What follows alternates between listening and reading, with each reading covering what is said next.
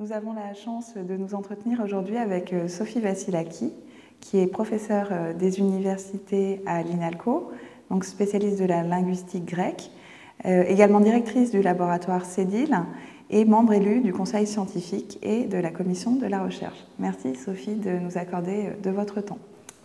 Merci beaucoup Sarah de votre invitation. Alors on va tout d'abord aborder la langue grecque dont vous êtes spécialiste. Que pouvez-vous nous en dire? Où est-elle parlée euh, notamment? La langue grecque, je m'empresse tout de suite pour dire le grec moderne, hein, parce que la langue grecque, c'est une notion assez abstraite, hein, traverse les siècles. Donc le grec moderne est parlé euh, en République euh, grecque, hein, en Grèce, par entre 10 et 11 millions d'habitants et à des degrés divers. Enfin, c'est la langue officielle évidemment de l'État grec. Euh, c'est la langue aussi de Chypre, hein, de la République chypriote, euh, même s'il y a un dialecte hein, qui, voilà, qui est différent, mais quand même c'est la, même base. Et euh, le grec moderne est parlé à des degrés divers euh, par les différentes diasporas hein, aux États-Unis, au Canada, en Australie euh, et au niveau européen, je dirais en Allemagne, en Suède, euh, suite aux migrations hein, grecques, hein, puisque c'est un peuple qui a beaucoup, beaucoup migré. Voilà, donc si on veut le nombre total d'habitants, on dirait entre 13, 14 millions de, locuteurs. J'ai dit habitants, non, locuteurs. Voilà. Euh, alors voilà ce que je peux dire pour euh, la langue grecque. Le, grec moderne, bon, le grec moderne fait partie du point de vue typologique, hein, euh, c'est une langue indo-européenne, c'est une langue aujourd'hui officielle de l'Union européenne. Hein, c'est pour ça que vous voyez la traduction en grec sur le permis de conduire, par exemple. Hein. Euh, et c'est une langue qui est enseignée dans les écoles grecques, comme la langue officiel, enfin le, grec moderne. Voilà. Et en ce qui concerne l'histoire de la langue? Alors l'histoire de la langue, euh, bah, c'est une très très longue histoire. Hein. On va peut-être pas faire euh, toute l'histoire, euh, voilà. Donc on sait très bien qu'il y a des liens très forts entre le grec qui est en fait le grec ancien, hein, en, France et ailleurs, hein, quand on dit grec, quand on dit greek, hein, euh, on se réfère, il faut googliser pour voir que c'est le grec ancien. Donc euh, effectivement, c'est une histoire très longue. On considère qu'il n'y a pas de solution vraiment de continuité, hein, c'est-à-dire c'est vraiment sur de longs siècles. Mais le grec moderne euh, actuel, l'histoire du grec moderne, disons, commence par le premier millénaire de notre ère, hein, par la koiné hellénistique, et s'étend sur tous les siècles qui ont suivi. Donc, euh, ça se forme par des enfin, c'est-à-dire que dans les, langues communes, hein, hein, dans le récit fondateur du grec moderne, on considère que c'est issu par la formation de langues communes successives. Donc, une koiné hellénistique, c'est la langue des évangiles, par exemple, une koiné euh, assez fictive, euh, mais à un moment donné, à la fin du, Moyen Âge, en fait, de la période médiévale, et la koiné grecque moderne, la langue commune, hein, puisque on parle de grec moderne, on dit en français grec moderne, mais en grec on dit kini neaeliniki, c'est-à-dire commun grec, moderne, grec. Voilà. Donc euh, voilà, voilà pour, euh, enfin, de manière extrêmement synthétique. Alors, euh, Qu'est-ce que je peux dire euh, pour le grec euh, moderne par rapport au grec ancien, si on peut faire une petite comparaison Ce sont des langues euh, dont on a, qui ont des liens évidemment de continuité, mais sur le plan synchronique, hein, si vous regardez la synchronie de ces deux langues, elles sont très différentes. elles sont différentes à tous les niveaux hein, qui structurent une langue. Tout d'abord au niveau phonétique et phonologique, hein, c'est pas du tout, ça c'est le même alphabet. Voilà, ça c'est la base, hein, c'est le même alphabet, euh, mais euh, les sons ne sont pas du tout prononcés de la même manière. Il n'y a plus des, enfin la phonologie, hein, la phonétique et la phonologie a beaucoup, beaucoup, beaucoup évolué avec le tournant justement de ce grec hellénistique, de la, de la koiné hellénistique, tout le système vocalique, hein, avec des phénomènes très très connus sur lesquels peut-être je ne vais pas m'étendre ici, tout le système, les complexes consonantiques. Donc c'est une langue qui se prononce de manière tout à fait différente.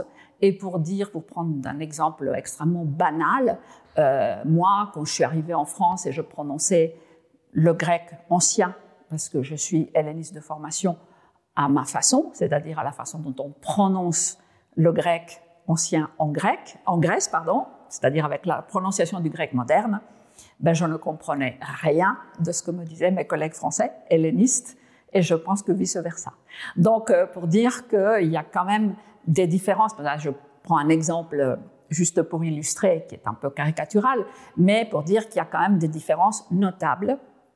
Tout d'abord au niveau de la, de la, au niveau de la prononciation, de la phonétique, de la phonologie, de l'accentuation, même s'il y a des invariants aussi extrêmement importants, par exemple des lois de limitation syllabique qui sont vraiment dans un état d'invariance très remarquable.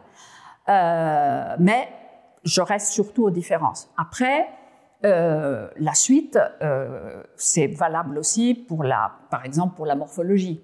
Hein, toute la morphologie de la langue, la morphologie nominale, la morphologie verbale a été entièrement, je dirais, refaite. Hein, euh, et euh, effectivement, quand on compare encore une fois directement deux synchronies, on voit qu'il y a des différences absolument essentielles. Pareil, à chaque ce type de différence, il y a des invariants. Quels sont les invariants majeurs? Le grec est une langue à aspect, est une langue aspectuelle, hein, comme pour les langues slaves, etc. Ça a toujours été, ça l'est encore aujourd'hui, même si c'est un système qui est très très simplifié, hein, parce que le système aspectuel du grec ancien, comme le système temporel, était extrêmement complexe. Hein, ça, tout le monde va vous le dire. Pour le grec moderne, on va dire qu'on a affaire à une langue moderne vivante, euh, qui est, dont les structures sont beaucoup plus simples, même s'il ne faut pas dire ça devant nos étudiants qui apprennent le grec moderne et qui trouvent ça très compliqué déjà. Mais quand même, comparativement, c'est des structures beaucoup plus simplifiées, organisées de manière différente. La langue est à l'origine, si vous voulez, du point de vue typologique, on a affaire à une langue synthétique et flexionnelle. On dirait que le grec moderne est une langue plus analytique dans ses structures, d'accord? Avec la perte notamment de, des modes nominaux, il n'y a plus d'infinitif, il n'y a plus de participes et surtout de syntaxe participiale. Donc tout ça euh, est développé par des structures beaucoup plus enfin, analytiques en fait. Hein. Je, donne juste un exemple, par exemple le, le relais de l'infinitif. Hein. Je veux manger une pomme euh, est pris par un subjonctif, ce qu'on appelle un subjonctif en grec, avec une particule et avec une forme aspectuelle euh, qui, en gros, revient à dire je veux que je mange une pomme. Voilà. Par exemple, des collègues ou des gens qui sont habitués, qui sont familiers de la linguistique balkanique, ils savent par exemple que ça, c'est quelque chose qui n'est pas exclusivement un trait du grec, hein, et qu'ils partagent ça avec les, c'est un phénomène aréal, disons. Voilà, donc euh, il y a, des, il y a des différences de ce type. Il y a des différences, euh, si je reste encore sur le domaine verbal, euh, au niveau de l'organisation des modes. Il y a des modes qui ont disparu, par exemple l'optatif. Hein. Euh, le, subjonctif tel qu'il était en grec ancien, puisque je viens de parler de celui du grec moderne. Donc ça a peu de choses à voir. Même si on dit que subjonctif pour les deux, ça a peu de choses à voir. Euh, mais, je reviens sur le même, le même élément, c'est qu'il y a des invariants. C'est-à-dire les notions catégorielles, que par exemple le subjonctif c'est un mode où on se représente quelque chose, reste le même. D'accord? Donc il y a des invariants et c'est ça que fait la linguistique de manière extrêmement intéressante, c'est-à-dire on va chercher dans les catégories pour voir ce qui reste et pour voir comment la structure euh, des formes, les formes changent, voire s'effondrent. Voilà, donc euh, ça c'est pour, la, pour la, partie, si vous voulez, syntaxe. Je peux dire la même chose pour la sémantique, hein, puisque euh, on a, enfin le grec, vous savez, quand on présente le grec en général, on dit regardez tous ces mots hein, qu'on doit à la Grèce, etc. C'est en partie tout à fait vrai, sauf que ces mots, ils, ont été, ils ont beaucoup bougé, ils n'ont pas traversé allègrement les siècles, hein, comme dit euh, quelqu'un qui été professeur ici, et ils ont été resémantisés, euh, disons dans la modernité de, de l'État grec, euh, notamment avant l'État grec même, hein, notamment dans ce, pendant ce XVIIIe siècle, XVIIIe, XIXe siècle. Donc il y a beaucoup, beaucoup de mots qui ont été refaits sur des racines anciennes, mais les mots ne sont pas les mêmes. Les mots, euh, la sémantique, le sens des mots est fait à travers, et construit dans les textes. Donc on parle des textes qui, qui, sont très différents et chaque époque a ses textes. Hein à son canon littéraire, à son activité textuelle propre. Et donc, là-dedans, les mots ont des significations euh, qui, leur sont propres. Donc, surtout ne pas confondre, ne pas croire que quand on dit euh, logos, que quand on dit démocratia, hein, que quand on dit euh, d'autres mots, enfin, hein, qu'on parle de la même chose. Non. Voilà. Donc, euh, le mot démocratie en grec euh, est à peu, près le, à peu près le même sens que dans les langues modernes, hein, mais a peu de choses à voir avec ce que vous le trouvez dans Thucydide ou ailleurs.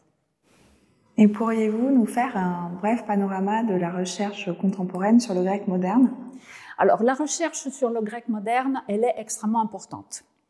Euh, elle a toujours été, enfin, c'est-à-dire à partir de, enfin, toujours, je parle de, la, le grec moderne, la linguistique grecque moderne. Voilà. Donc, euh, on dira que euh, la recherche en grec moderne euh, commence vraiment à un niveau académique, si vous voulez, structuré et organisé, au tout début du XXe siècle, dans les universités grecques. Il y a de très grands linguistes grecs hein, qui ont beaucoup écrit et qui ont vraiment fondé la linguistique grecque. Euh, mais euh, la, recherche sur le grec moderne s'est beaucoup, beaucoup faite tout au long du XXe siècle, euh, beaucoup dans les universités en dehors de la Grèce, hein, notamment les universités anglo-saxonnes, hein, au, au Royaume-Uni, aux États-Unis, surtout au Royaume-Uni, aussi en France, hein, par une importante mobilité étudiante qui est venue faire ces classes dans les universités françaises, j'en fais partie. Euh, et donc, euh, il y a eu euh, des travaux, des, thèses, toutes sortes de recherches, de publications majeures sur les grands thèmes, si vous voulez, de la linguistique grecque, hein, sur la structuration de la langue, sur le temps, le mode, enfin, ce que je viens un peu d'évoquer. si on veut se concentrer sur la recherche d'aujourd'hui, je dirais que la recherche sur le grec moderne se fait principalement en Grèce. Et ça, c'est une bonne chose.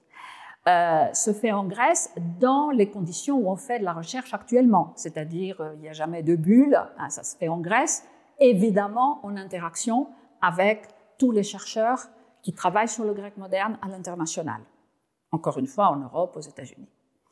Euh, mais disons que euh, quand on va en Grèce et quand on, voit ce qui se passe dans les universités grecques, on voit quand même que les vraies communautés, hein, euh, qui, qui, où il y a des collaborations, où il y a là, se trouvent, hein, où il y a de l'enseignement, hein, se trouvent actuellement en Grèce et c'est une excellente chose. Nous, on travaille beaucoup avec les universités grecques, avec l'université d'Athènes, avec l'université de Thessalonique, voyez. Pareil pour d'autres euh, départements et institutions où le grec moderne est enseigné en France. Hein, c'est pas que l'INALCO, mais disons que, enfin, de Strasbourg par exemple, de Lille, de Montpellier. Mais disons que l'INALCO, on a une formation très très complète hein, et on forme vraiment des spécialistes. Donc euh, euh, donc la, recherche se fait, se, fait, se, fait, se fait en Grèce. Il y a une importante euh, production de ressources Hein, c'est-à-dire on a maintenant de bons dictionnaires, plusieurs bons dictionnaires, on a de bonnes grammaires, même si c'est toujours à refaire. On a des ressources, notamment euh, informatiques, des ressources en corpus, hein, euh, pareil, euh, qui, sont, toujours en, work in progress, comme on dit. Hein. C'est-à-dire que c'est la crise aussi qui a beaucoup arrêté tout, tout, cet élan hein, de la recherche en, Grèce. Mais enfin, disons qu'on est quand même sur tous les, tous les domaines sensibles, si vous voulez, de la recherche. Euh, ça existe en Grèce, hein, sous forme organisée dans les, dans les, dans les, les, universités qui organisent, euh, c'est là où il y a les très grands colloques sur le, le, grec, hein, ou en tout cas ça émane de là. Après, euh, évidemment, ça se passe aussi euh, ailleurs. Hein. Le prochain colloque, par exemple, a lieu à Belgrade. Voyez Mais disons que, de mon point de vue, le noyau aujourd'hui, le là, est donné par ce qui se passe en Grèce. Et vous, vous faites vos recherches en France. Donc, euh, parmi vos thèmes de recherche, on compte la syntaxe de la phrase complexe, système de dépendance, variation disjoncteur, système corrélatif. Alors, que pourriez-vous nous dire de ce thème en particulier? Bon, il y a beaucoup de choses. Alors donc c'est vrai que moi j'ai fait, je choisis de vivre en France. J'ai eu la chance d'être recrutée parce que c'est une chance énorme d'avoir été recrutée à l'INALCO, même sur le tard, mais j'ai quand même fait ma carrière universitaire euh, académique à l'INALCO. Et euh, effectivement, je fais de la recherche euh, sur enfin, j'essaye de, enfin, il y a plusieurs choses qui m'intéressent parce que la recherche, ma recherche est très liée à mon enseignement. Et donc, comme je suis la responsable des cours de grammaire et des cours de linguistique dans la section de grec moderne, c'est vrai que j'ai beaucoup appris. Hein. Euh, c'est-à-dire que j'ai euh, mon point de départ, si vous voulez, ce sont des données. Hein. Ce sont des données sur lesquelles je travaille dans un but de transmission. Hein, pour les enseigner, je vois leur intérêt euh, majeur pour l'apprentissage d'une langue, pour comprendre comment une langue fonctionne. Et à partir de, de cette activité, disons, euh, j'ai beaucoup, beaucoup de, comment dire, d'inspiration pour travailler et de, et de voilà, stimulation hein, pour travailler sur des domaines, par exemple, comme la phrase complexe hein, que, vous, vous évoquez. Pourquoi la, phrase complexe? D'une part parce que le grec fait partie, de grec moderne, quand je dis grec, c'est le grec moderne. Alors, euh, fait partie des langues où euh, la phrase complexe s'organise d'une manière très déployée. Hein, euh, c'est pas rare du tout. Mais enfin, par rapport à ce que je viens de dire tout à l'heure, quand il n'y a plus d'infinitif, tout ça, le relais a été pris par tout un système, par exemple, de, de conjonction, hein, des relateurs qui organisent la hiérarchie dans la phrase. Hein. Je sais que euh, euh, je, veux, plus infinitif maintenant subjonctif, etc. Je peux faire toute une typologie hein, d'une phrase complexe. Et je, travaille beaucoup euh, sur cette variation, hein, parce qu'il y a des phénomènes de variation qui sont des phénomènes difficiles à, comprendre et à apprendre. Par exemple, quand vous dites je sais que en français, euh, vous pouvez avoir trois conjonctions qui rendent ça et qui, correspondent à des structures euh, totalement différentes avec des sens différents. Hein.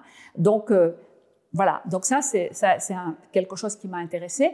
Donc j'ai travaillé beaucoup sur la complémentation, euh, sur les subordonnées euh, effectivement complétives. J'ai travaillé sur le temps, hein, sur l'expression par exemple de quand, hein, quand telle chose, parce que encore une fois la reconfiguration des structures fait que euh, c'est très très lié au système modal et aspectuel. C'est pas juste une conjonction, c'est tout ce que ça implique comme syntaxe. Et je pense que c'est une bonne entrée pour comprendre la syntaxe de la, de la langue moderne. Voilà. Donc voilà pour la, la phrase complexe. Après, euh, vous m'avez dit. la variation des joncteurs. Voilà, c'est ça. C'était, à, propos de ça. Donc la variation de joncteurs, hein, c'est qu'il y a euh, deux ou trois euh, joncteurs, conjonctions qui correspondent à que hein, en français. Donc ça, c'est intéressant de voir, hein, parce que la variation à la fois des formes et des valeurs. Hein. Et système corrélatif Et le système corrélatif, c'est-à-dire que j'ai, bon, ça c'est peut-être un peu plus marginal. Euh, ce qui m'a intéressé, c'est que de voir un peu l'évolution du grec de ce point de vue-là, quand on dit système corrélatif, je pense en particulier, par exemple, au système pronominal du grec. Hein. le grec ancien, est, comme les langues anciennes en général, était une langue à très forte corrélation. Quand vous voyez un tableau corrélatif en grec ancien, par exemple, pour tout le système pronominal, par exemple, ça vous donne le tournis. Hein. c'est une, page entière, un tableau avec des cases. c'est incroyable. C'est d'une incroyable richesse. Alors, en grec moderne, c'est un système beau, infiniment plus réduit, mais qui reste intéressant et qui reste invariant, qui reste organisé à peu près sur les mêmes bases. Donc, euh, j'ai travaillé sur des phénomènes de corrélation pronominale, euh, si on part par exemple qui, voyez, qui, qui est, qui est celui-là, qui, qui est Paul-là, euh, tel, un tel, quelqu'un, etc. C'est-à-dire tout le système de questions-réponses hein, qu'on peut avoir et qui, qui est basé sur la variation d'une même forme. C'est-à-dire il y a un invariant, il y a une forme qui reste invariable et il y a des petits préfixes qui montre que là on est sur le relatif, là on est sur l'indéfini, là on est sur le déictique, sur le démonstratif, etc. Ça forme un système. Et c'est un système très remarquable.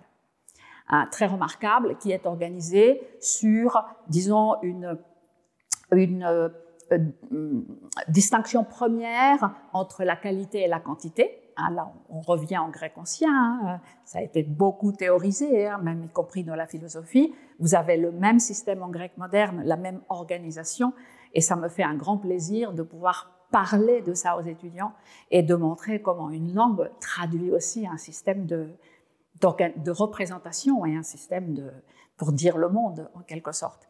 Donc ça, voilà, c'est un petit exemple euh, de ce que c'est qu'un système corrélatif. Donc j'ai un peu travaillé là-dessus, notamment sur des problèmes d'indéfinition, parce que ça m'intéresse beaucoup. L'indéfini, c'est une catégorie extrêmement complexe et assez difficile en grec, surtout pour ceux qui, sont, qui sont à la base francophones. Pour un anglophone, c'est plus facile, mais pour un francophone, c'est difficile. Alors parmi vos thèmes de recherche, on compte aussi la morphologie dérivationnelle du grec moderne et la préfixation et préverbation. Voilà. Là aussi, je tiens à préciser que je ne suis pas spécialiste en morphologie. Hein. pas mon, la, morphologie aujourd'hui, c'est une spécialité, euh, c'est de l'industrie lourde. Hein. donc, je ne suis pas spécialiste de la morphologie. Et là encore, euh, c'est quelque chose qui est absolument central dans mon enseignement. Euh, et j'essaye de faire de la recherche toujours en partant hein, de ce que je peux présenter, de ce que je peux avoir comme corpus euh, pour enseigner. Hein. parce que j'essaye d'enseigner avec, en faisant le plus de place possible à des corpus, c'est-à-dire ne pas donner des listes, hein, des verbes, ne pas donner, donner des phrases, donner des choses dans leur contexte, ah, voilà. Et donc, la morphologie dérivationnelle, c'est quelque chose qui est extrêmement important et central dans la langue grecque depuis toujours. Euh, d'ailleurs, une des caractéristiques du grec ancien, c'était justement que c'est une langue vraiment dérivationnelle, aussi bien dans le domaine nominal que dans le domaine verbal. Ça s'organise vraiment en morphologie dérivationnelle. Euh, pour le grec moderne, euh, je dirais que c'est beaucoup plus réduit. Enfin, ça revient sans cesse, le plus réduit. Il ne faut pas comprendre que c'est le parent pauvre. Hein. Ça n'a rien à voir. C'est une langue moderne parlée. Hein. Les textes sont différents. Euh, c'est une organisation totalement différente. L'invariant reste que c'est riche, hein. c'est très productif. Cette, cette, cette, production justement des formes suffixées, des préverbes, etc. Mais ça a moins d'importance, si vous voulez, pour fabriquer hein, de nouvelles formes et pour structurer le système verbal et nominal. Alors c'était capital pour le grec ancien. Alors, euh, je m'intéresse effectivement plus euh, sur la préfixation verbale, ce qu'on appelle la préverbation, parce que c'est un des lieux où on peut, euh, de manière tout à fait, tout à fait intéressante, observer les différentes couches, les différentes strates hein, sur lesquelles est fondé le grec moderne. Je n'ai pas dit jusqu'à maintenant que le grec moderne a un passé diglossique, hein, que c'est une langue qui a connu un état important de diglossie, hein, notamment, euh, disons, pendant le, je parlerai de la dernière étape du 19e siècle, hein, où on a deux formes linguistiques différentes, une qu'on appelle la forme puriste, la langue puriste, katharevusa, donc la langue pure, voilà, et la langue dite démotique, qui est la langue vernaculaire, le grec parlé, et le grec littéraire pour la production la plus, je dirais, importante du XIXe siècle. Donc, euh, c'est quelque chose qui aujourd'hui hein, a été, euh, euh, on n'est plus avec ce qu'on appelle le grec standard, hein, le grec moderne standard, on n'est plus du tout dans cette représentation de la langue comme un double, comme c'était à mon époque par exemple, hein, où on se bagarrait même pour ça. C'était une vraie question, hein, euh, voilà, à la fois linguistique et, je dirais même politique, parce que la langue c'est politique. Euh, mais pour revenir à la préverbation, la préverbation c'est un magnifique chapitre pour voir ce passé diglossique et ce présent, c'est-à-dire comment des couches antérieures, anciennes de la langue, par exemple les 18 préfixes, préverbes du grec ancien, que vous avez aussi dans notre langue, attention, ce n'est pas l'exclusivité du grec, hein, euh, sont aujourd'hui, servent justement pour faire de la préverbation, hein, on a de très très nombreux euh, verbes préfixés. C'est un système complexe parce qu'on ne met pas un préfixe n'importe comment. Hein, c'est une une morphologie verbale où il faut avoir un augment, par exemple, quand on passe dans les, temps du passé, euh, où l'augment va être interne entre le préfixe et la base. Donc, demandez aux étudiants de troisième année euh, de grec, euh, ils vont vous dire que c'est franchement pas, pas drôle. Voilà, donc c'est un observatoire parce que ça permet de voir comment la sémantique ancienne, c'est-à-dire des invariants sémantiques qui restent, hein, euh, modifie les bases, parce que la préfixation, c'est un préfixe et une base, une base verbale. Euh, quelle est l'interaction justement hein, de, cette, de, cette jonction à la fois sur la base? Qu'est-ce que c'est qu'une base qui est en attente d'être, de recevoir un préfixe? Et que fait le préfixe sur la base? C'est très passionnant pour une langue justement avec ce passé, hein, comme le grec moderne. Hein. Euh, par exemple, euh, vous voyez que euh, vous avez une base comme voir, hein, vlepo, hein, qui, est en attente, donc moi je mets un petit tiret d'un préfixe, d'accord? Et en fait, vous vous apercevez que ce voir qui est en attente, qui peut par ailleurs exister comme verbe libre, qui veut dire voir tout simplement, eh ben, n'est pas tout à fait le même. C'est-à-dire que vous avez un sens beaucoup plus abstrait hein, de vision, hein, qui communique aussi avec le voir, le même type de voir du français, quand on dit prévoir. Et là, vous voyez que dans prévoir, en fait, il n'y a aucune perception, vous ne voyez rien du tout, vous anticipez quelque chose. Voilà, donc ça, pour le grec, avec ce passé diglossique hein, et avec ce fond des radicaux du grec ancien, les préfixes notamment, hein, préfixe prévert, euh, est absolument passionnant. Et puis, vous avez la partie moderne, c'est-à-dire la production, enfin ce qui, est, ce qui est de la langue actuelle, ce qui est de la langue vivante, qui est tout aussi passionnante, qui obéit à d'autres règles. Et quand on, on, met en rapport et en contraste les deux procédés, on voit une richesse incroyable. Euh, dans, la, structure de la langue et dans la sémantique, c'est-à-dire tout ce qu'on peut dire, toutes les nuances qu'on peut avoir façon ancienne, c'est-à-dire avec quelque chose qui va beaucoup alimenter, par exemple, la langue abstraite, la terminologie, la langue de spécialité, etc., moderne, avec tout ce qui, est, tout ce qui relève de l'activité discursive, hein, tout ce qui relève de la langue en interaction. Et ça, ça encore une fois, ce qui, ce qui intéresse, c'est de montrer hein, ces deux aspects, hein, euh, de les montrer et de voir les différences. Et c'est à partir de ça que les apprenants comprennent ce que veut dire un registre, pour la langue. Un registre, c'est pas juste du vocabulaire, hein, où on dit il faut mieux dire ce mot, utiliser ce mot, et donc non, c'est quelque chose de plus complexe qui touche aux structures. Donc cette préverbation euh, ou suffixation produit aussi des registres. Hein, voilà. Donc euh, voilà quelque chose qui, m'intéresse.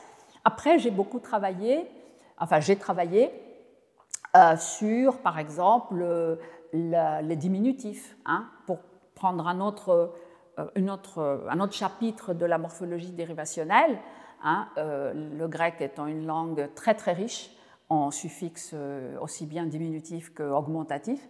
Donc j'ai fait un travail au, sein de mon unité de recherche collaboratif, donc sur le diminutif à partir d'un concept qui était le nôtre hein, dans notre projet de recherche, qui était le concept d'individuation, hein, qui est un concept très large, hein, une notion, je dirais, très large, euh, qui touche à la détermination, qui touche à des tas de phénomènes.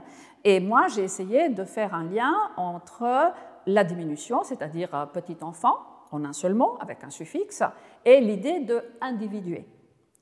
Non pas faire forcément petit, mais voir à travers une loupe Hein, d'individuation dans un schéma hein, où on est le dernier d'une chaîne. Et voilà, donc ça c'est aussi, vous voyez, c'est le va-et-vient entre l'enseignement et la recherche. Et ça, je pense que, pour revenir, euh, parce que là ici on est à l'INALCO, je pense que c'est un lieu absolument merveilleux pour faire ça.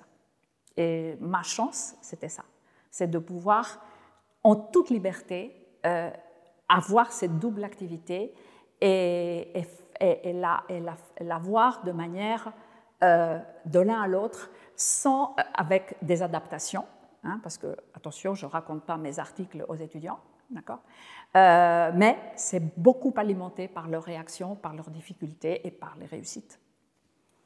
Voilà donc pour la morphologie dérivationnelle, pour la préfixation, pour la suffixation, qui est un chapitre passionnant dans les langues du monde. Hein. Aucune exclusivité pour le grec. J'ai juste donné quelques éléments euh, voilà, qui sont propres à la langue. Et vous vous intéressez aussi à la typologie de la standardisation linguistique? Euh, Effectivement, ça c'est un vieux projet. Je dirais qu'aujourd'hui, euh, les choses sont plus ou moins pas fixées parce que la fixation des références normatives pour le grec n'est pas entièrement faite. Mais disons que le grec moderne aujourd'hui est dans une phase de modernité et de globalisation, hein, comme toutes les langues. Donc la standardisation de la langue ne se fait plus par euh, des académies ou par... ça se fait, ça se fait euh, par l'activité langagière. Euh, et les grammaires sont censées justement capter ça, décrire, organiser, hein, transformer en un discours cohérent et représentatif tout ce qu'on voit, tout ce qu'on entend et qui ne sont pas sous forme d'injonction. Dites ceci et pas cela. Donc, euh, le projet de la standardisation avait émergé quand je m'occupais du centre d'études balkaniques il y a très longtemps, hein, il y a au moins 12-13 ans, et où le grec moderne atteignait une phase justement de stabilisation, euh, aussi par la production de beaucoup, beaucoup de ressources. C'était l'époque où justement on venait d'avoir un corpus de dictionnaire, un corpus de grammaire. Euh, il y avait des tas de travaux sur justement que cette langue est là maintenant, elle est en train d'acquérir une stabilité. Elle est plus entre euh, est-ce que je dis ça ou plutôt ça, langue puriste, langue démotique. Hein. Donc qu'il y avait une, une, phase nouvelle hein, qui s'ouvrait hein, pour, euh, pour le grec moderne, pour la société grecque, je dirais, hein, parce que là, c'est aussi une problématique langue-société, euh, qui est une ouverture, euh, qui, est, qui a un autre aspect absolument majeur, c'est que le grec commence, c'est ça la standardisation, commence à être enseigné comme une langue seconde, c'est-à-dire comme une langue étrangère. Et c'est enseigné comme une langue étrangère, d'une part à tous ceux qui veulent l'apprendre pas forcément les amoureux de la Grèce, hein, mais qui ont toutes sortes de motifs. Hein. Ça peut, on peut être amoureux de la Grèce, on peut être helléniste qui veut apprendre la langue vivante, comme on dit. Je crois pas trop, mais enfin bon, il y en a eu beaucoup et des merveilleux. Ça a été une chance pour nous. on peut avoir un projet professionnel, on peut être quelqu'un qui veut travailler en Grèce, euh, des projets sur la culture, sur le commerce, toutes sortes de projets, euh, de la recherche. Euh, et, là, on apprend le grec moderne. Et il y a plein d'endroits où on apprend le grec moderne. Je ne parle pas de l'INALCO seulement, hein. il y en a absolument partout. Et ça, ça produit des outils. Et on a vu des microgrammaires apparaître dans les manuels de langue, en fait, hein, avec des phénomènes qui sont très bien présenté et déjà qui pose problème, alors que pour un, un natif, ça ne pose aucun problème. L'aspect verbal ne figure dans aucune grammaire scolaire destinée à des petits grecs. Pourquoi? Parce qu'on euh, on l'apprend à deux ans. D'accord?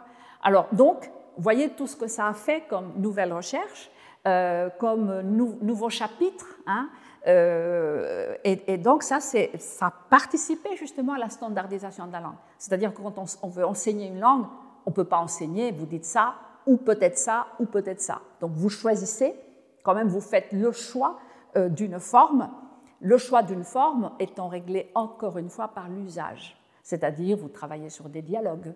Vous dites à quelqu'un, voilà, quand tu vas à Athènes, voilà ce qu'il faut répondre quand on te dit ça. Tout ça, toute cette accumulation de données, de corpus, de dialogues, de textes, etc., a fait que la langue s'est stabilisée autour de ce qu'on appelle un standard. Hein. et aujourd'hui, on parle de grec moderne standard, c'est anglais ça, un standard modern Greek, euh, au lieu de commun, hein, qui était justement la tradition grecque, de la langue commune, etc. Donc euh, voilà, et donc ça, je travaille plus vraiment, hein, le projet n'est plus vraiment en activité, mais ça a été un projet euh, qui était par ailleurs partagé par d'autres collègues balkanistes de l'INALCO euh, et qui a été un projet important. Mais disons qu'aujourd'hui, euh, la langue grecque est, une langue qui, d'une part, elle a trouvé cette forme de stabilité et d'autre part, elle est, elle est dans une, comment dire, euh, elle est travaillée par les réseaux sociaux, euh, par euh, tout ce qu'on sait, hein, avec un peu d'anglais, avec, avec tout, tout, tout, toute cette langue peut-être parfois transparente, hein, cette langue de, recyclage, recyclé de discours où on a les équivalences entre le français, le grec, etc. par exemple, j'ai vu récemment, on dit, comme on dit en français, ça marche. Eh ben, il y a exactement la même chose en, grec, alors que c'est absolument impossible de dire ça. Voyez Donc, et, en fait, on est dans une période où, heureusement, euh, ces histoires euh, sont quand même gérées par, plutôt par la jeunesse que par des académies. Et donc, je trouve que c'est une très bonne chose. Voilà. Euh, J'ajoute quand même, parce que c'est peut-être le moment de le dire, que le grec moderne, aujourd'hui, est la langue d'une migration de deuxième génération. Hein c'est ma fierté absolue. Enfin, c'est vraiment parce que je ne vis pas en Grèce, mais je ne peux pas être plus fière et plus émue quand je vais en Grèce et je vois des gens de toutes les couleurs, de toutes les nationalités, euh, qui vivent en Grèce, qui ont adopté la Grèce et qui parlent le grec merveilleusement. Et ça, c'est quelque chose qui est une victoire énorme, énorme, euh, par rapport à toutes les péripéties et par rapport à toutes les difficultés. Hein, autour de cette langue. Euh, donc je pense que par rapport à ça, on peut dire qu'on est dans une phase de revitalisation, enfin, c'est du vrai empowerment, hein, pour parler un peu en anglais, parce que moi j'aime bien qu'on s'en mélange comme ça. Donc euh, pour la langue, hein, c'est le fait que euh, toute cette migration récente, enfin d'il y a 30 ans, aujourd'hui, ça parle grec moderne. Et qu'en est-il des marqueurs discursifs auxquels vous êtes aussi intéressé Alors, les marqueurs discursifs, c'est encore un autre chapitre. Pareil, hein, euh, ça vient beaucoup de mon, enseignement. Ce sont des, mots invariables, des particules euh, ou des adverbes, si vous voulez, euh, qui, sont, qui sont quand même absents des manuels. Vous voyez, on les trouve dans les textes, mais on a beaucoup, beaucoup de mal à les enseigner parce qu'ils sont extrêmement polysémiques. Hein. C'est des sens très complexes, ce sont des sens euh, contextuels, mais qui, euh, comment dire, qui, modalisent tout, un énoncé, c'est-à-dire qui donne vraiment, hein, qui détermine hein, un point de vue sur un énoncé. Donc, euh, effectivement, j'ai travaillé sur des marqueurs discursifs depuis, depuis assez longtemps, en fait. j'ai travaillé, par exemple, j'ai commencé à faire une très grande étude. J'aurais pu faire un petit livre parce que j'ai publié trois articles, un de 50 pages, un autre de 20, enfin voilà, sur un mot, sur le mot, je, je prends en grec moderne, taha, d'accord, qui en grec ancien voulait dire voulait dire. Il ne faut pas dire ça de manière démagogique. Il y avait une acception, disons, tout à fait initiale qui voulait dire vite, rapidement, et qui aujourd'hui signifie peut-être ou soi-disant. Et donc j'ai voulu, à travers une étude diachronique un peu amateur, j'aurais pu mieux faire, hein, retracer justement toute cette évolution sémantique et voir quel était l'invariant dans cette histoire et, qui, et comment on est arrivé au Taha du grec moderne. Voilà, donc ça c'était une première, euh, une première recherche qui sur laquelle j'avais passé énormément de temps parce que c'était une recherche sur corpus et le corpus était énorme.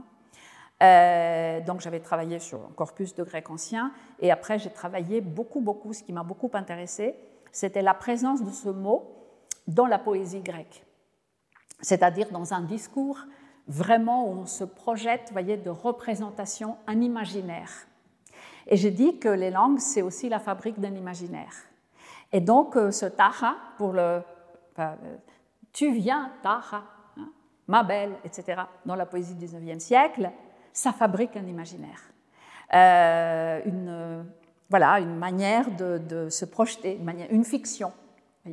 et, j'ai trouvé ça effectivement très intéressant pour voir pourquoi tous ces poètes et même dans les textes en prose, mais les prosateurs étaient des poètes fondamentalement, euh, vous voyez donc euh, cette, euh, cette espèce d'interrogation ouverte, comme ça, ce peut-être ouvert, qui aujourd'hui est un peu plus fermé, parce qu'on est beaucoup plus sur des certitudes et des discours beaucoup plus tranchés, où justement l'imaginaire est différent. Donc c'est juste pour dire comment un marqueur discursif peut ouvrir sur une voilà, sur, sur une réflexion sur la langue, sur l'évolution aussi de la langue. Après, j'ai eu une très grande chance, travaillant à l'INALCO, de faire des études, une recherche comparative avec une collègue, chère collègue, qui travaille sur le russe. Et un jour, on s'est aperçu que la conjonction est, et, hein, euh, du grec qu'est et du russe i, hein, euh, présentait des analogies tout à fait frappantes et on s'est mis à faire de la recherche là-dessus. On est à notre deuxième article et on, est en train de travailler sur un troisième, donc euh, sur une communication. Voilà, donc ça, c'est aussi, euh, aussi extrêmement important et où on voit que, en fait, la conjonction, si elle a tout ce, fonctionnement complexe et justement, euh, on voit qu'il y a un, un, terrain de comparaison hein, sur des choses très étonnantes, c'est aussi parce qu'elle fonctionne comme marqueur discursif n'est pas juste euh, Pierre et Marie. D'accord Voilà, donc euh, euh, voilà par exemple un deuxième, un deuxième thème hein, de, en marqueur discursif. Après, j'ai travaillé aussi dans une équipe de recherche sur déjà. C'est tout ce qui veut dire déjà. Hein. En, français, on a déjà, en grec, on a quatre déjà. Hein. pour dire déjà, déjà, etc. Déjà à l'époque, nanana, donc euh, il y a des. c'est pas la traduction qui m'intéresse, c'est le fait que voilà quelque chose qui est marqué par un marqueur dans une langue, à quoi ça correspond en fait, parce que ça montre les opérations qu'il y a derrière, hein, des, invariants qu'il y a derrière, des évolutions, hein, parce qu'il y a des, des formes qui sont voilà. Et là, la standardisation, ça aide, parce que j'ai vu que des quatre marqueurs du grec, on tend de plus en plus vers un seul, euh, qui ressemble beaucoup au déjà du français, enfin, un déjà assez standard. Donc ça, c'est intéressant aussi. Voilà, donc euh, c'est pour dire que je me suis amusée euh, à travailler aussi sur ces marqueurs discursifs parce qu'ils ont un intérêt très particulier pour l'organisation à la fois syntaxique et sémantique de la phrase, de l'énoncé, je dirais. On voit la richesse de vos centres d'intérêt. Alors j'ai une question, comment vous vous situez au sein de la recherche sur la langue grecque moderne?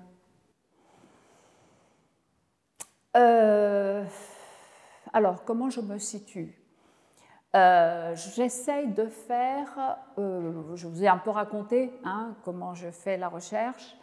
Euh, j'ai été formée pour la... Je ne pense pas qu'on puisse faire de la recherche sur une langue comme ça.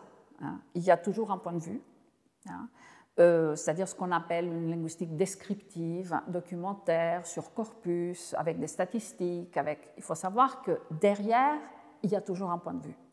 D'accord On ne fait pas de la, recherche, de la recherche en linguistique, de la description à l'œil nu comme ça. Euh, pour la... ma formation linguistique, c'est la deuxième chance que j'ai eue. Enfin, je ne les hiérarchise pas. Hein. Une chance, c'est Linalco. L'autre chance, c'est Antoine Culioli.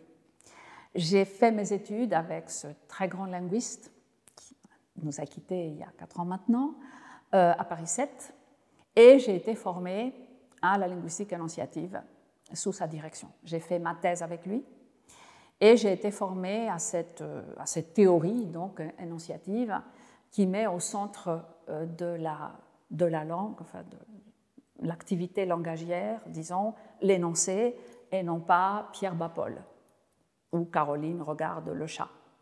C'est-à-dire des phrases canoniques toutes faites, produites par le locuteur idéal hors espace-temps, etc. Donc c'est un courant qui dit à peu près le contraire.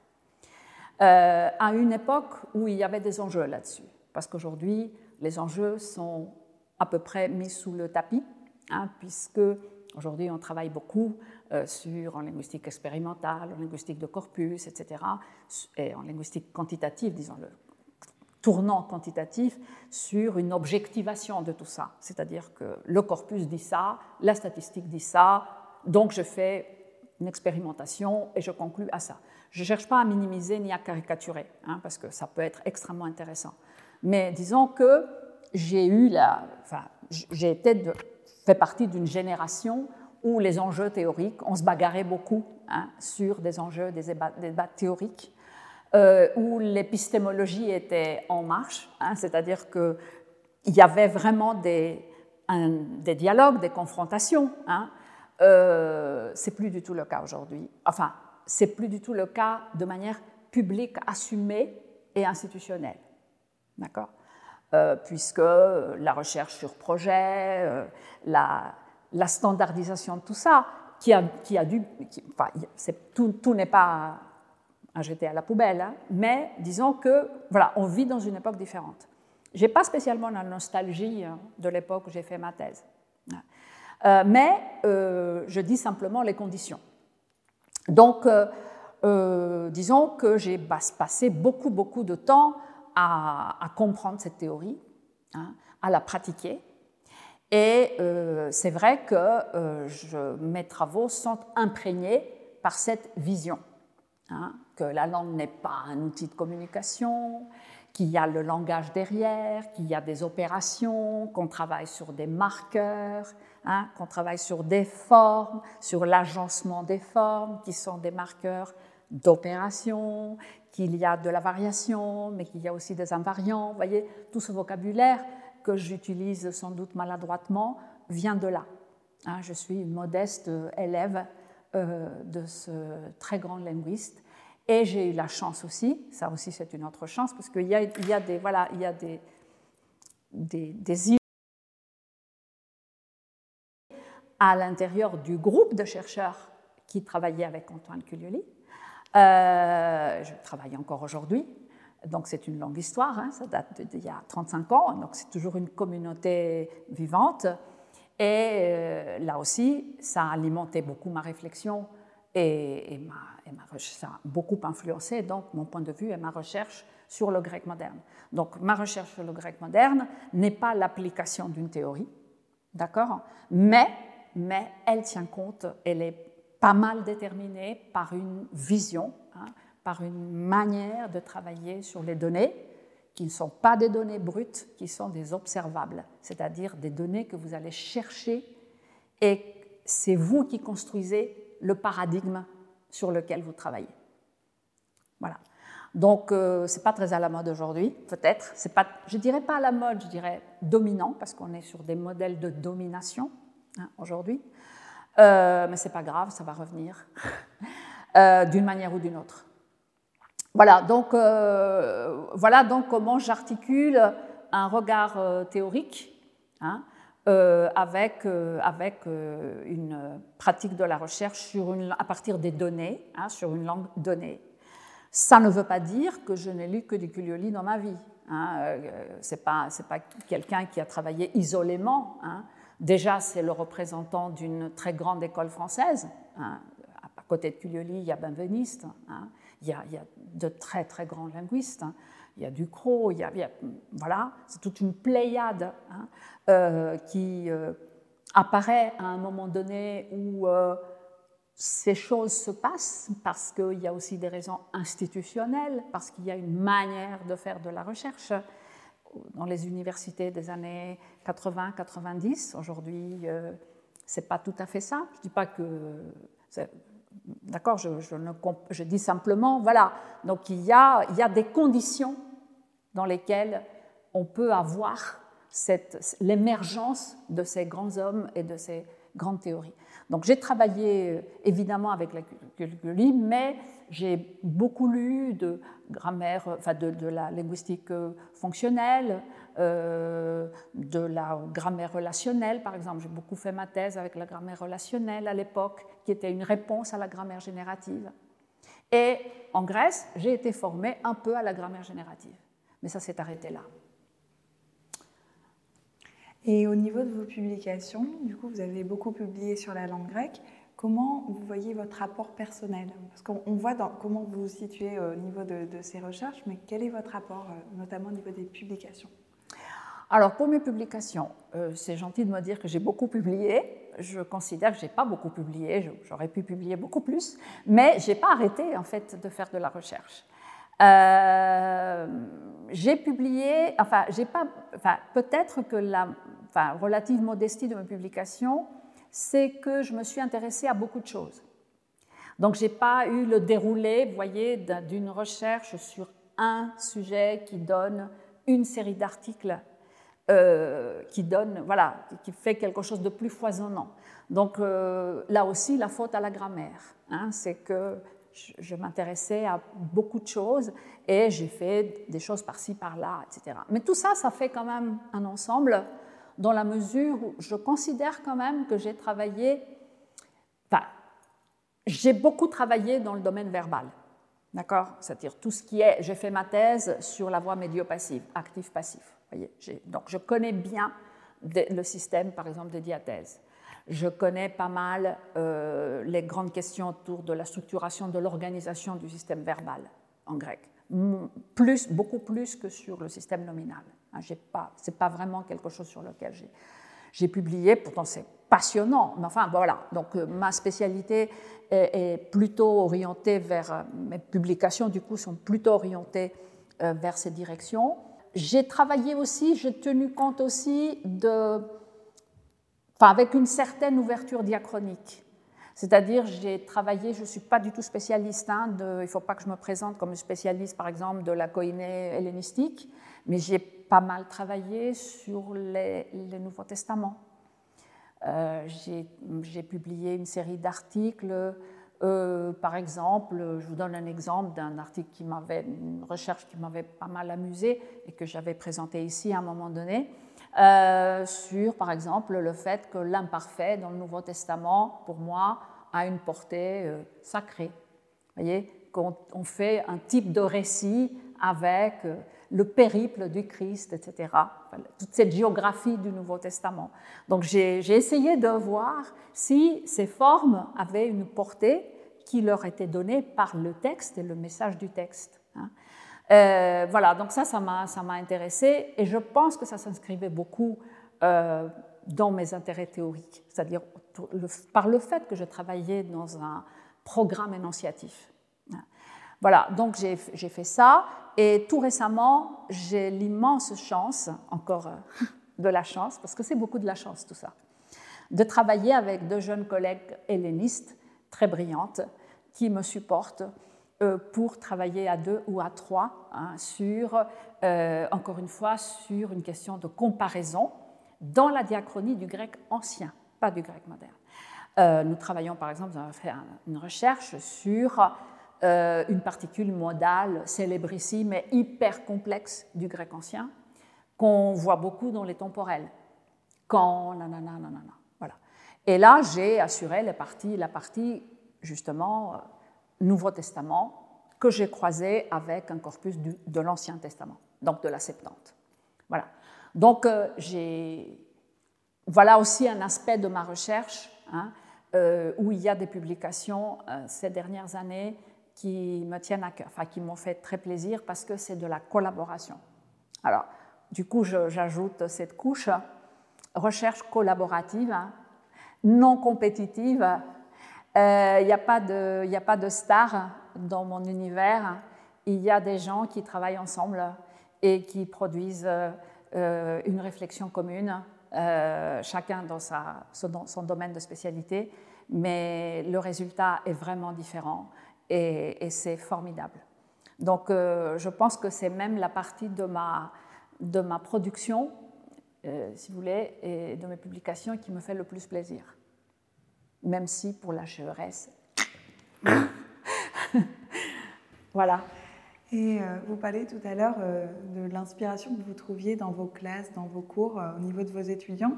Est-ce que vous avez aussi pu effectuer des terrains de recherche? Alors en fait, je, pour les terrains de recherche, c'est mon bureau. C'est-à-dire, j'ai travaillé, non mais je le dis, voilà, je, m'occupe d'une unité de recherche euh, qui fait beaucoup de terrain. Et c'est pour ça que j'ai le plus grand respect, parce que je vois ce que c'est qu'être linguiste de terrain. Donc c'est énorme, c'est une vie. Et je dis que je ne suis pas linguiste de terrain. Euh, je travaille sur des variétés standards. Euh, et, mon terrain, c'est les corpus. C'est des heures et des heures à chercher les bons exemples des heures et des heures à chercher les bons textes, euh, des heures et des heures à, chercher sur Google. Bon, je ne prends pas l'avion pour ça, mais c'est un travail important. Donc je trouve que c'est un travail complémentaire. Hein. Donc je ne suis pas, je n'ai pas travaillé sur le terrain. Après, évidemment que j'ai fait beaucoup, beaucoup de... Je vis, j'ai vécu en Grèce, quand je vais là-bas, je m'imprègne des tas de choses que je découvre. Hein. mais aujourd'hui, ça serait ridicule de dire que le Twitter grec, par exemple, il faut que j'aille au Grèce pour l'avoir. Voilà, donc euh, disons que c'est un espace qui, met, qu'il est très présent. Bon, maintenant, c'est sûr que j'ai une vision du grec très didactique. Hein. On a récemment, on a la chance énorme d'avoir deux jeunes collègues Erasmus qui font leur stage chez nous, à la section de grec moderne. Et quand elle parle avec les étudiants, vous voyez, comme ça, spontané, et c'est tout le bonheur de les avoir, justement, je dis qu'on parle deux langues différentes. Parce que j'ai appris à, parler un grec didactique, lent, avec l'intonation, avec. Voilà. Donc, ça, c'est un éloignement du terrain. Mais en même temps, mon terrain, c'est ça. On va à présent revenir euh, sur votre parcours euh, personnel. Donc, qu'est-ce qui vous a amené à étudier la langue grecque moderne? Alors, euh, ce qui m'a amené à étudier la langue grecque moderne. Alors, je vais dire deux choses. Je vais dire quelque chose qui, a, un rapport avec ma génération. Je fais partie d'une génération qui n'a jamais appris le grec moderne à l'école. Euh, comme on apprend le français à l'école, comme on apprend l'anglais en Angleterre à l'école. Donc euh, il n'y avait pas de cours de langue grecque moderne, il y avait un cours de, enfin, il y avait cours de dissertation, il y avait de la littérature, mais cours de langue, de grammaire, pour apprendre la grammaire du grec moderne, ça n'existait pas, puisque on apprenait en secondaire le grec ancien, c'est-à-dire hellenica voulait dire grec ancien. Euh, et donc tout l'apprentissage grammatical, tout ce que j'ai appris par une grammaire, toute la, une syntaxe, une réflexion sur la langue, etc., ça s'appliquait au grec ancien, celui qu'on enseignait dans les écoles grecques de l'époque, avec la traduction à côté. Alors euh, voilà, donc le grec moderne, c'était l'école élémentaire, après un trou, et après l'université, où j'ai fait du grec ancien, puisque j'avais réussi le concours pour la, de philologie classique, euh, donc j'étais dans la section classique, et où il n'y avait pas non plus de grec moderne, du tout même. Euh, mais il y avait un cours lumineux à l'époque de linguistique, euh, et là c'était la modernité. Là, on sortait, on sortait, on sortait pardon, d'un Moyen Âge de l'Université d'Athènes pour entrer dans la lumière de la modernité, de ce qui venait des États-Unis, de ce qui venait euh, de l'international en fait. Euh, c'était l'époque de gloire de la grammaire générative, c'était l'époque de gloire des nouvelles théories sémantiques, c'était absolument fascinant. Et ça, ça m'a totalement, totalement euh, comment dire, conquise et, j'ai tout de suite voulu faire de la linguistique. J'étais très très bonne, j'étais les meilleures notes, je les avais en linguistique. Et euh, du coup, à travers l'enseignement de linguistique, on a commencé à travailler un peu sur les données, c'est-à-dire les exemples étaient en grec moderne. Et on étudiait un peu de grec moderne comme on était en philologie, en lettres classiques, il fallait aussi avoir la grammaire comparée. Donc voilà, donc c'était des petites lumières comme ça, et, euh, c'est pour cela que j'ai voulu poursuivre euh, cette formation et je suis allée à l'université de Thessalonique où il y avait à l'époque un département de linguistique où on faisait de la linguistique du grec moderne avec des illustres professeurs euh, à qui je dois beaucoup de choses comme euh, Michalis Setatos, comme Tassos Christivis, qui nous a quittés beaucoup trop tôt et avec lequel j'ai pu travailler après. Et voilà, donc euh, euh, donc c'était vraiment sur le tard. Et, quand je suis venue en France pour faire des études de linguistique, je me suis inscrite à, Paris Descartes, puisque Campus France de l'Institut français d'Athènes vous orientait direct à la Sorbonne. À l'époque, le reste n'existait pas. Et donc, j'avais pris comme option, je m'étais inscrite en maîtrise pour avoir plus de formation, euh, alors que j'avais droit à m'inscrire en DEA. Et euh, j'ai fait un mémoire de recherche sur l'enseignement de la langue maternelle, la linguistique appliquée à l'enseignement de la langue maternelle. Et du coup, j'ai travaillé sur des données du grec moderne. Et après, euh, je suis partie de la Sorbonne parce que voilà, je voulais voir autre chose. Et je suis allée à Paris 7 et j'ai travaillé avec Ulioli sur le grec moderne. Du coup, aussi bien pour le DEA où j'ai travaillé sur des phénomènes de transitivité, l'organisation de la phrase transitive, et ensuite, dans une suite logique, sur des phénomènes de voix, de diathèse verbale, c'est-à-dire actif opposé au médio passif. C'était très à la mode à l'époque, mais j'ai pu faire, je pense, une assez bonne thèse euh, et apporter des éléments nouveaux parce que c'était à la fois la linguistique énonciative qui m'avait permis de travailler dans des contextes et pas dans Pierre Bapol, Paul est battu par Pierre. Je caricature un peu, mais enfin quand même. Euh, et de travailler sur euh, vraiment des, des données euh, intéressantes et d'être bien guidé. Voilà ce qui, comment, ça s'est fait.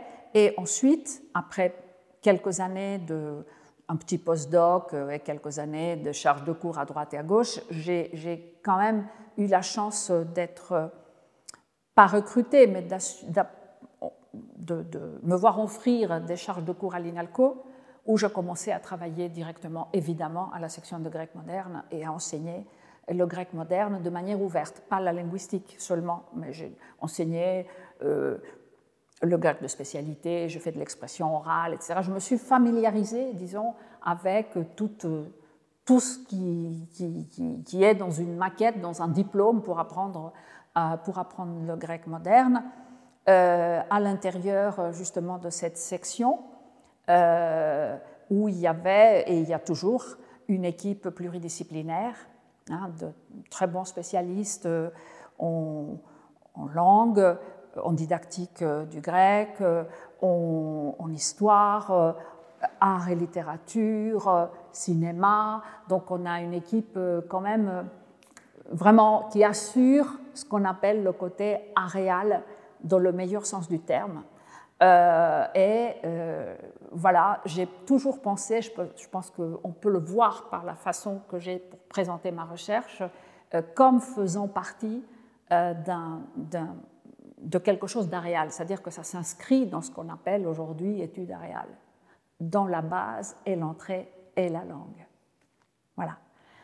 Et si nous formons une équipe et nous formons des gens, c'est que nous partons tous de la langue.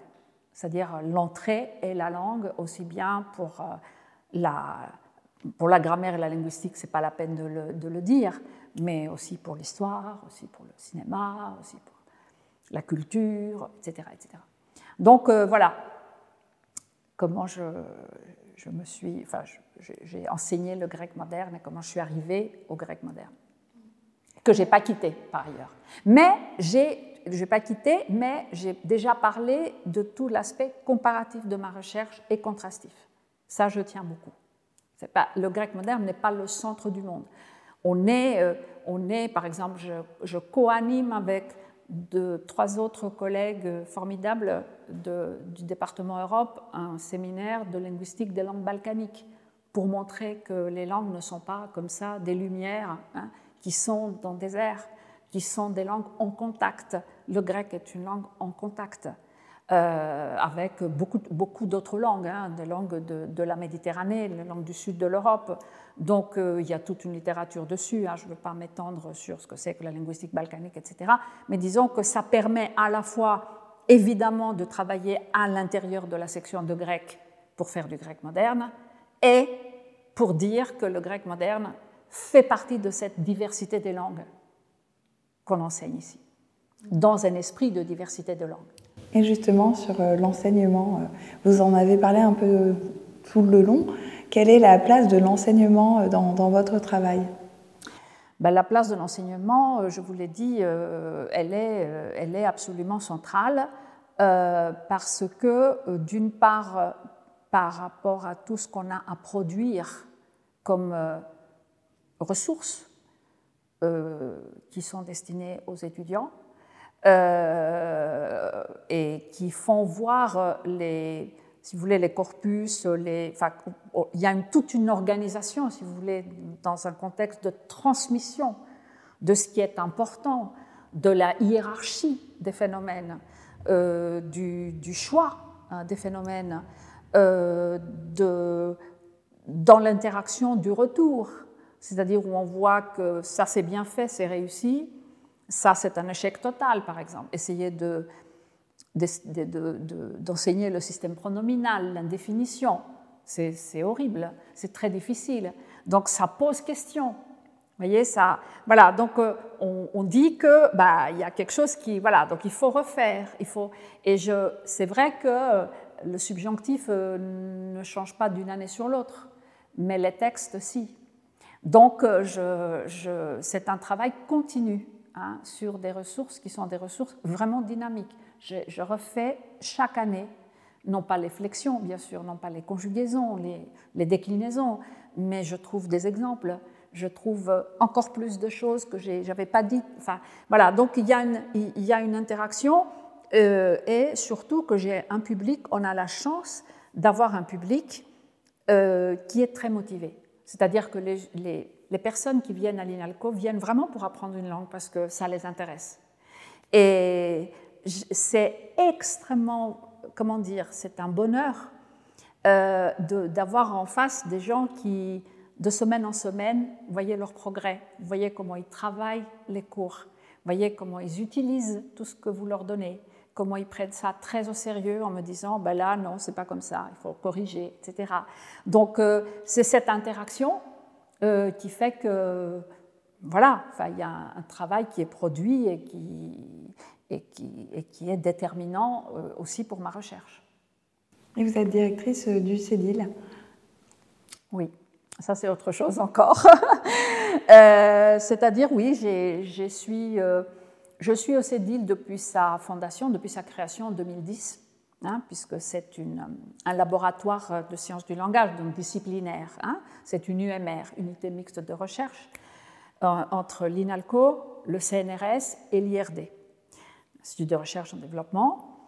Euh, et euh, c'est la fusion de deux entités en 2010, le CELIA, donc qui est le Centre d'études des langues indigènes des Amériques, et du CLI, le fameux cercle de linguistique de l'INALCO, hein, voilà, euh, qui regroupait euh, l'essentiel des linguistes de l'INALCO à l'époque, et euh, qui, en 1998, si je ne me trompe pas, était, enfin, était structuré en PPF, c'est-à-dire programme pluriformation, etc., et qui ne pouvait pas continuer comme ça.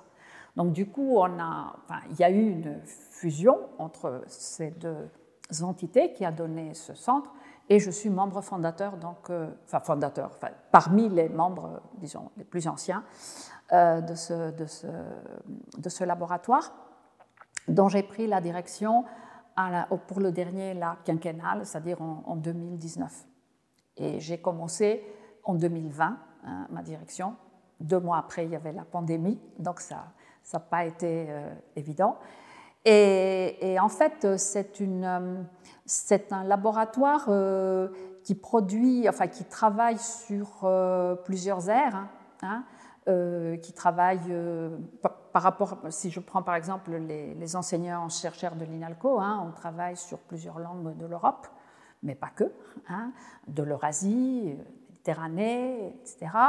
Et puis vous avez des terrains, vous avez des chercheurs qui travaillent dans les Amériques, hein, Mexique, Honduras, Brésil, euh, Bolivie, euh, Guyane, euh, etc. De nombreux terrains par l'IRD, hein, les problématiques du Sud, du plurilinguisme, des politiques linguistiques. C'est un, laboratoire qui est un laboratoire dont la richesse, enfin la singularité, je dirais, l'identité et la richesse tient en fait qu'il est ouvert sur des problématiques à la fois différentes, mais extrêmement complémentaires. C'est-à-dire, je donne un exemple de comment euh, une langue à très forte tradition académique, hein, comme le russe par exemple, comme même le grec, hein, euh, peut être étudiée avec, croisée avec des langues orales sans, sans ressources écrites, voyez, qui sont traitées dans une égalité et dans une, comment dire, dans, un, dans une recherche parce que quand on a fait la recherche sur l'individuation, voyez, il y avait 13 langues extrêmement différentes et on a appris énormément de choses sur sa propre langue par ce croisement. Euh, donc euh, des langues, encore une fois, qui ont 15 grammaires et 20 dictionnaires, et des langues qui sont en danger, euh, qui sont, voilà, qui sont, pour lesquelles il n'y a pas des ressources autres que les descriptions linguistiques de terrain, justement. Et ça, c'est une, très grande richesse je pense que ça, apporte euh, vraiment, ça, éclaire d'une manière tout à fait différente la recherche. Euh, se greffe là-dessus. Donc, c'est des recherches à la fois en typologie, hein, en description linguistique, où il y avait aussi des collègues énonciativistes comme moi, hein, qui, sont, qui travaillent là-dedans, mais aussi des collègues qui font de la typologie, Hein, qui peuvent être intéressés aussi par des approches générativistes. Donc il n'y a pas de, si vous voulez, de prescription théorique. Les terrains sont très nombreux et, divers, euh, et surtout le croisement. C'est ça qui est très important, c'est qu'on n'est pas un laboratoire euh, libellé terrain, voyez il y a, où il y a du terrain, mais il y a toujours ce, croisement hein, avec des langues comme celle que j'étudie. Euh, par ailleurs, euh, c'est un laboratoire euh, qui parle beaucoup d'enjeux sociaux, hein, où il y a de la sociolinguistique pionnière. Hein. et je pense que ça aussi, ça éclaire, ça donne une dimension des enjeux sociaux, du plurilinguisme, du contact, des politiques éducatives, des politiques de santé, où la langue est un élément absolument essentiel. Et, ça, ça, crée quelque chose qui, est comme un puzzle parfois, hein, parce que vous voyez le temps que je prends pour le raconter, mais euh, c'est un ensemble qui fait sens. Hein. il y a une cohérence et il y a un apport aussi, hein, euh, qui fait que c'est pas, on se différencie d'autres laboratoires frères qui travaillent parfois pas tout à fait sur les mêmes langues, mais qui font, qui font de la linguistique de, de terrain aussi. Voilà. Donc euh, voilà de quoi je m'occupe comme je peux. C'est pas facile. euh, et euh, j'essaye de maintenir tous les projets qu'on a, de, de, travailler à ce que l'équipe soit, travaille de manière harmonieuse, dans de bonnes conditions. Euh, et de, pendant tout ce temps très difficile de Covid, de maintenir, grâce aux collègues qui les portent, euh, les formations, parce qu'on a un laboratoire qui a beaucoup, beaucoup, beaucoup, qui a un apport important en formation, en formation doctorale. Regardez toutes les formations du CEDIL, je pense que c'est assez euh, exceptionnel, je dirais, euh, aussi bien de la part des enseignants-chercheurs qui, de toute façon, l'enseignement, pour lesquels, de toute façon, l'enseignement, c'est la moitié de leur activité, mais aussi pour des chercheurs qui ont des contraintes importantes et qui se voue beaucoup à des formations euh, formidables qui ont lieu ici même. Donc euh, je suis très fière pour ça. Enfin, qui n'est pas du tout de mon... Hein, c'est eux qui le font. Mais disons que ce laboratoire est un laboratoire qui, est, qui a notamment beaucoup investi l'INALCO. Et que pouvez-vous nous dire de vos autres responsabilités collectives? Euh, Les autres responsabilités collectives, j'ai je, suis euh, membre du conseil scientifique, si c'est ça que voilà, et de la commission de la recherche. Euh, c'est pareil, c'est un investissement dans la communauté parce que les questions de politique scientifique m'intéressent, parce que le projet de cet établissement euh, m'intéresse beaucoup et j'aimerais qu'il reste dans les fondamentaux, hein, c'est-à-dire que, que la diversité des langues, c'est-à-dire que les recherches sont quand même euh, basées euh, sur les langues, sur l'apprentissage, sur les sources de première main, sur l'apprentissage de langue. C'est ça qui fait l'identité de l'INALCO, euh, avec évidemment cette formidable disciplinarisation qui caractérise les recherches depuis maintenant plusieurs années, hein, je dirais, au moins deux décennies mais qui a été euh, favorisé par le fait qu'on s'est retrouvés tous ensemble et non pas éparpillés, parce que moi j'ai vécu quand même l'essentiel entre Agnières, Clichy, etc. Là, euh, ça a été absolument essentiel qu'on se retrouve tous euh, au PLC ou ici à la rue de Lille. Ça a donné un nouvel élan et une nouvelle visibilité à, ce qui se passe dans l'Institut. Donc voilà, donc je, fais ça avec beaucoup de plaisir et j'essaie de m'investir euh, euh, dans, les missions du conseil scientifique, c'est-à-dire de réfléchir aux différents projets, de réfléchir justement à quelle est notre politique scientifique, quels sont les enjeux de la recherche aujourd'hui, euh, la structuration, enfin tout, tout ce qui, qui est du ressort du conseil scientifique. Est-ce que vous voyez quelque chose à ajouter? Écoutez, j'ai déjà beaucoup parlé.